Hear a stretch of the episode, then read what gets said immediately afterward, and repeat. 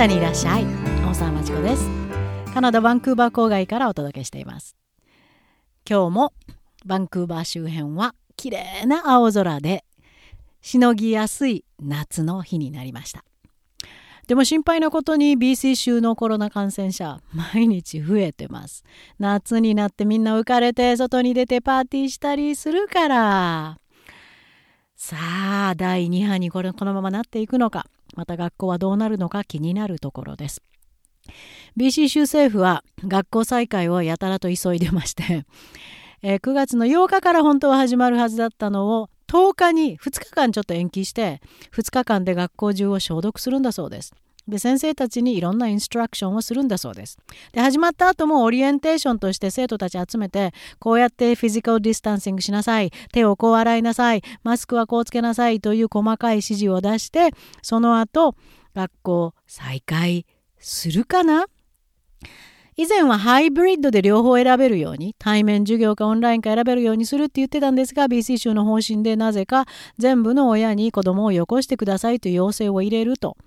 2日前のニュースで言ってました。そして親たちが大反対してます。9月どうなるでしょう。で、大反対した親たちはもう学校諦めて、もう完全な formal online education、いわゆるパンデミックでオンラインになった分ではなくて、もう最初からオンラインで深深い内容まで勉強してくれるコース。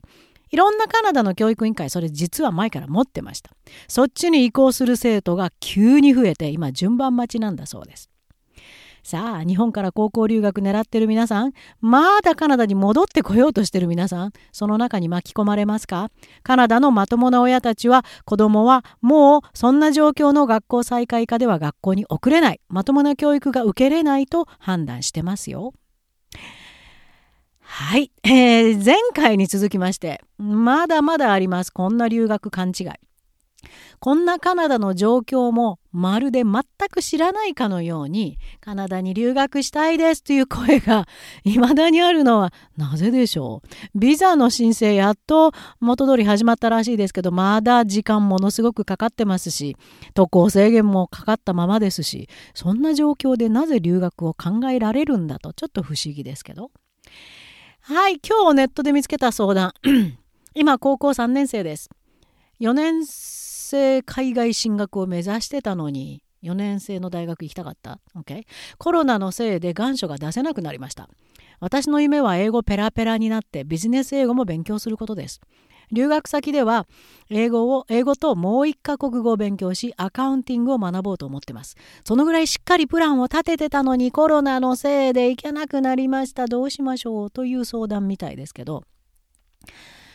どこから行こうかな？まず英語ペラペラ。英語が話せるようになりたいって。何を話したいんですか？英語を話してる人はペラペラ喋ってるのではなくてクリティカル・ティンキングを元にして具体的な話をいっぱいしてまるでストーリーを語るように普段の日常会話でも語ってる。これが英語を話すということ。そう。つまり、クリティカル・ティンキングがわからないと。で、ストーリー、簡単なストーリーも面白おかしく相手の興味を引くような語り方、英語でですよ。できないと、英語を話すというレベルにはなりません。そのためには何が必要？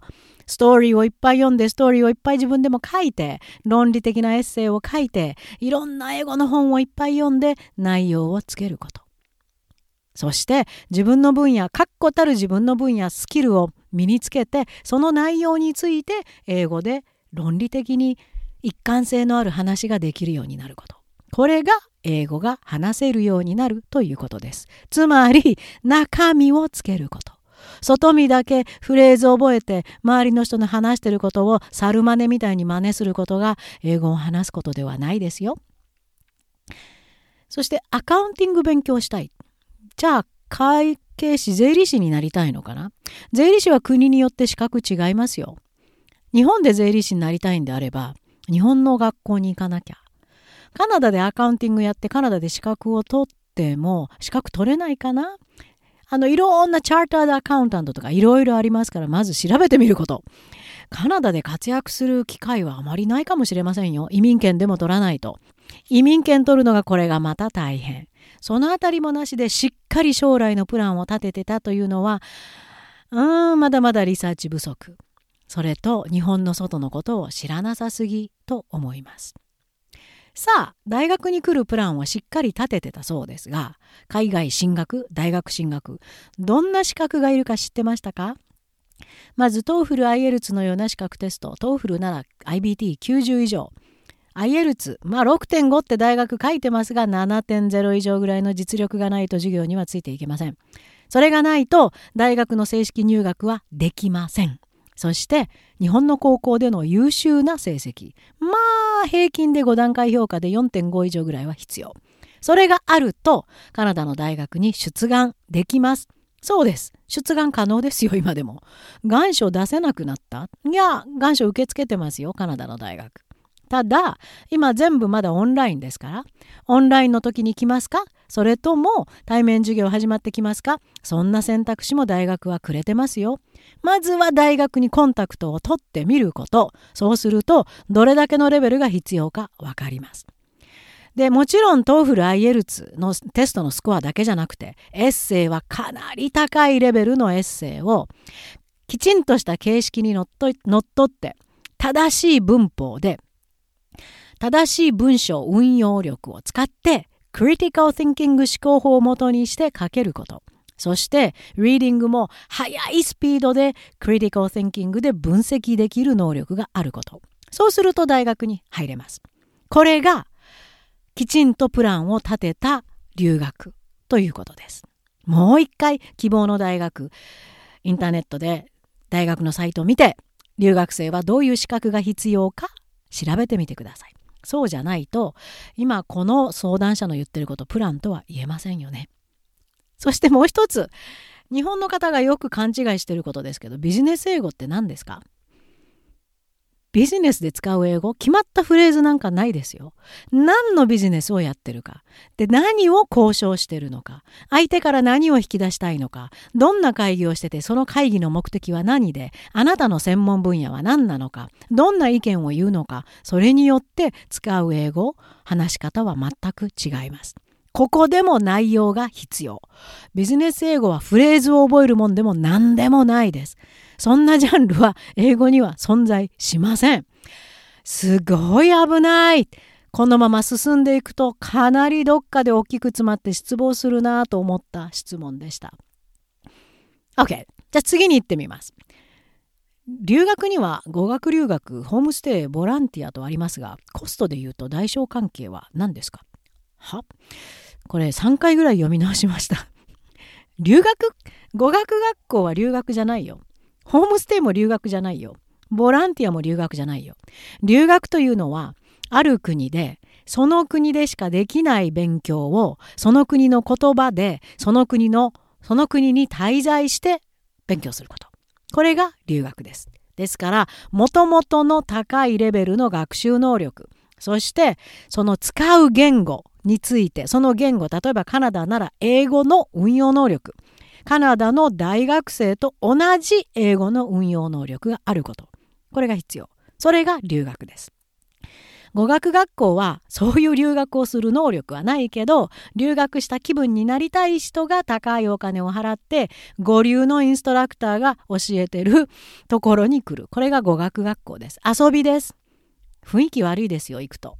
なんかお金持ちで勉強も今までまともにしたことないけどというふうな、えー、学生学生かな いわゆるティーネイジャーがアジアのいろんな国から送り込まれてきてるのを何べんも見ました。バンクーバーにいるあるアイラックっていうところちょっと行ったんですけどスタッフもレベル低いしインストラクターも生徒たちもうわすごっと思って帰ってきました。留学じゃないですよ。でもこのパンデミックのおかげでほとんどの語学学校潰れたから、はい、ここでこういう勘違いをした人が語学学校を留学と呼ぶのをやめるかな？期待してます。ホームステイは単に留学する時の滞在先です。あるいは短期の体験の滞在先です。ホームステイだけということは普通はありません。だってそこのうちに泊まって日中何するんですか？ホームステイっていうのはそこのホストファミリーが寄ってたかってあなたの面倒を見てくれるもんじゃないんですよ。アパートと同じ。曲がりと一緒。それに単なる食事がついてるだけ。全く他人です。自分で独立して頼らずに生活すること。食事にも文句言えません。その国のあじゃなくてそのうちのルールに従って生活するただし学校に通いながらこれも留学には入りませんボランティア？無理これもかなり高い英語がわからないとボランティアできません今まで私が日本の大学生社会人にお世話したのがアニマルシェルターはいここはとてもあの人手が足りないので日本の大学生とても役に立ちました。けど高いレベルの英語が必要。そこで働いてる人とのコミュニケーションが取れなきゃいけない。それからあの老人のケアホームここにも送ったことがあります。こここそ非常に高い英語力とコミュニケーション能力それとエンパティ人の気持ちの分かる能力。それが必要。ボランティアは留学ではありませんが相当高い語学力コミュニケーション能力が必要。これも知っておいておいてください。よく日本人があのボランティア体験ってグループでお遊びみたいなボランティア体験をやってるプログラムがありますよね。で日本の高校生がなぜか最近流行りカンボジアにボランティアに行きます。よく聞いてみるとあのグループ作っていって一緒にホテルに泊まって団体行動して。単に高校の時にボランティアしましたって大学に出したいだけかなと思います。カナダでもそういうグループのが日本のエージェントが斡旋したのはあるみたいですけどそんなものは何の体験にもならないし何の就職の時の有利にもなりませんよ。つまり語学学校ホームステイボランティア留学ではありません。大小関係の意味はさっぱり分かりません。コスト？何が高いか？うん、何が高いでしょうね。能力なしに来てエージェントにお任せになると全てが非常にコストがかかると思います。さあ日本の若い人たちにこういうふうに蔓延してる留学に関する非常に困った勘違いこのパンデミックで少しは洗い流されるでしょうか私がアドバイスをすると過去に何度か夢を壊さないでくださいって言われたことがあるんです OK しょうがないですじゃあ勝手に来て夢壊してください。その時じゃあもう遅いですよ。やっぱりいろんな情報は自分から手に入れてアドバイスをもらったらそれを自分の中で分析してよく考えること。そういう能力のない人はいわゆる本当の留学もする資格はないと思います。